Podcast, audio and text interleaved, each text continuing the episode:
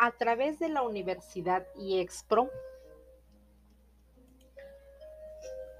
con la actividad a desarrollar podcast educativo de los temas pedagogía autogestionaria y pedagogía no directiva, presenta la alumna Valeria Valerio González del tercer cuatrimestre del doctorado en educación de la materia Seminario de Enseñanza y Desarrollo Educativo. Instructora, doctora Ociel Gómez Torres. Fecha de entrega de esta actividad 29 de mayo del 2022. ¿Qué es la pedagogía autogestionaria? Dicho término pretende la transformación de la educación a partir de la participación directa de profesores, alumnos, alumnas, padres y madres de familia dentro de la organización de la vida escolar. La corriente heterogénea pretende la creación de una escuela diferente, con una organización escolar novedosa y audaz. Para poder lograrlo implica un desarrollo de responsabilidad de los estudiantes en su aprendizaje, formación de valores sociales enfocados hacia el colectivismo y la participación social. Dentro de las concepciones de dicha pedagogía se reconoce el trabajo de Rousseau a través de su teoría del contrato social, Fourier con sus obras socialistas utópicas y Bakunin desarrollando el socialismo libertario. En Francia, en 1968, esta corriente toma auge en ese contexto. La autogestión se define como la toma de conciencia por la sociedad de que puede y debe renovarse profundamente, profundamente a partir de una nueva forma de asumir a los individuos con relación a su responsabilidad. En los años 80, en ese mismo país se insiste en la aplicación de la autogestión, dando paso al nacimiento del socialismo autogestionario. La pedagogía autogestionaria es válida como técnica y forma de enseñanza al servicio de fines sociales determinados. Los actuales movimientos autogestionarios se fundamentan en la teoría de los grupos y la psicoterapia institucional. Sobre la teoría de los grupos destacan aportes de J. Moreno, de K. Lewin y de C. Rogers. En la técnica sociométrica creada por Moreno, esta estudia la realidad socioafectiva en el grupo. En esos mismos trabajos se encuentra un proyecto de terapia social para reeducar la espontaneidad a partir de la creatividad y gusto por pertenecer a un determinado grupo. Lewis funda la dinámica de grupos la cual la define como un sistema de interdependencia entre sus miembros y los elementos del campo como son metas, normas, percepciones del medio exterior, división de roles y estatus. En otras palabras, se define el grupo como un conjunto dinámico en el cual la naturaleza se ve afectada por los elementos que lo componen.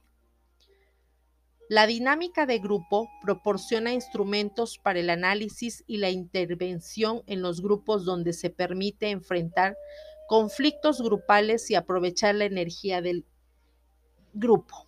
Por último, Rogers nos habla acerca del papel de la autoridad en el desarrollo de las personas y los grupos. Otro de los temas que analizamos en la lectura son las características generales de la autogestión pedagógica. Aquí encontramos lo siguiente. Número uno, los alumnos son considerados como sujetos con responsabilidad de aprender y perfeccionarse. El profesor se caracteriza por su no directividad. Su participación debe consistir en plantear preguntas, suscitar problemas, estimular y mostrar soluciones. Debe ser empático e enriquecer sus relaciones con el grupo. La escuela constituye un grupo social con vida propia, a partir de la participación directa de todos sus miembros en su organización y funcionamiento. Esta debe estimular la autonomía, creatividad y contraposición crítica. El aprendizaje debe estar fundado en motivaciones durables, gusto por el saber, placer por el descubrimiento, la investigación y el conocimiento, así como promover reuniones cordiales y abiertas entre profesores y estudiantes. Las principales corrientes y experiencias autogestionarias son la autonomía, libertad y autoformación.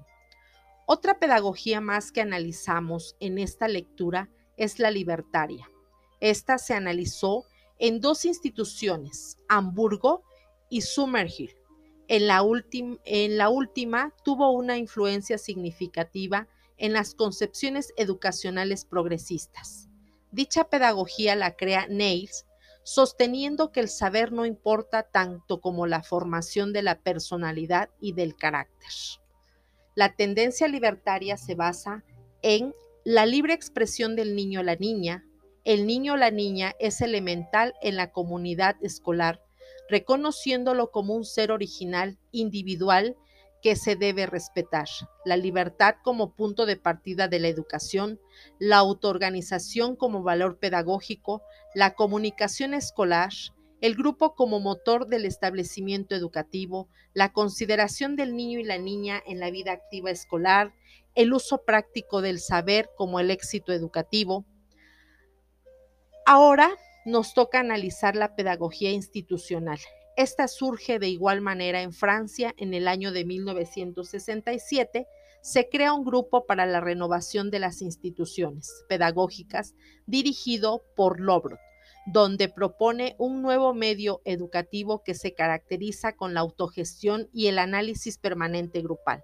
Dicho modelo distingue dos tipos de instituciones, la interacción externa esta, impone programas y reglamentos y la interna promueve nuevas relaciones entre maestros y estudiantes.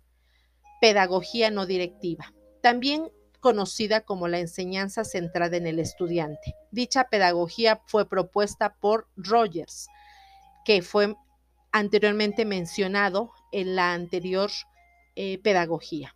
Antes, antes de explicarla, primero tenemos que entender lo siguiente. La pedagogía tradicional centra su atención en el conocimiento como contenidos de la enseñanza y las posibilidades intelectuales del estudiante para su reproducción, al margen de sus necesidades e intereses. La psicología humana es el antecedente de la pedagogía no directiva. Esta pretende explicar la naturaleza del desarrollo humano a partir de fuerzas antropológicas de origen biológico. Esta ve al ser humano como una persona íntegra, total, irrepetible, creadora, intelectual y emocional. En esa corriente se inscriben las teorías de autorregulación y autonomía funcional. Ideas esenciales de Roger con relación a la pedagogía no directiva.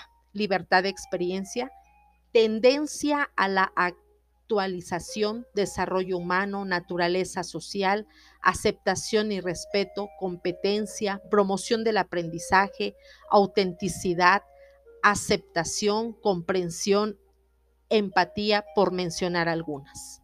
Por último, vamos a mencionar los aportes de la pedagogía no directiva. Considera al estudiante como un sujeto, reconoce la necesidad unida de lo cognitivo y lo afectivo, la autoconciencia y la autoevaluación del estudiante, reconocimiento del estudiante, importancia de la comunicación en el proceso de enseñanza-aprendizaje. Bueno, pues con esto concluyo el análisis realizado acerca de los dos temas centrales de esta lectura, que son la pedagogía autogestionaria y la pedagogía no directiva. Gracias por la atención brindada al presente podcast.